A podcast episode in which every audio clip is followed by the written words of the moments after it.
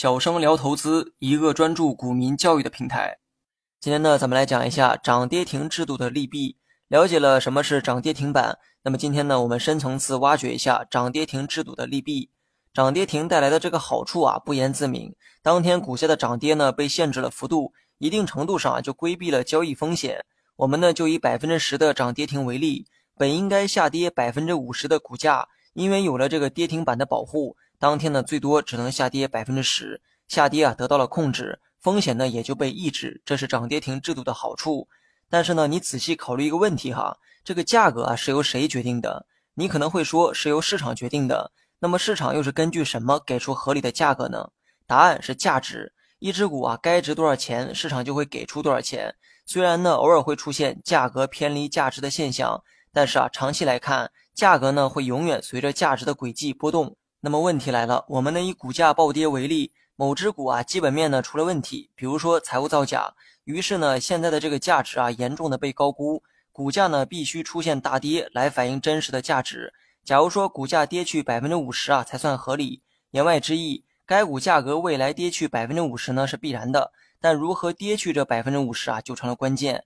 当财务造假被曝光之后，当天的股价就应该下跌百分之五十才对。只有价格腰斩后才能匹配目前的价值，但是呢，由于这个跌停板制度的影响，当天呢最多只能下跌百分之十，那剩下的这百分之四十啊怎么办？难道不跌了吗？当然不是，市场啊它是理性的，该发生的事情啊只会迟到，不会不发生。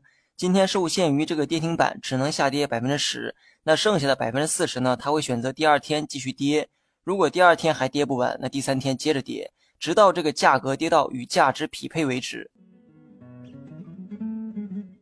学习更多实战技巧，你也可以关注我的公众号“小生聊投资”。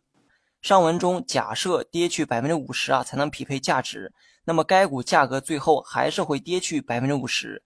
这也是为什么有些股票会出现连续跌停的原因。既然价格终究呢会跌去百分之五十，那跟涨跌停制度又有何关系？当然有关系哈！没有涨跌停限制，暴跌的价格呢一天就可以达到风险释放，而有了跌停之后。暴跌的结果啊不会被改变，但是暴跌的时间呢却被延长了，因为当天最多只能跌去百分之十，百分之五十的暴跌如果没有涨跌停限制，一天呢就可以完成，而有了涨跌停之后则需要五天，这就是效率的缺失。早期节目呢讲过这个股市存在的意义，股市呢是为了给企业融资的一个渠道，加快企业的生命周转，好企业呢会因为股市啊更加快速的成长。那么差企业呢，也应该被迅速的淘汰。股市呢，加快了一切的进程。如果把这个周期缩小到每天的涨跌波动啊，也是同理。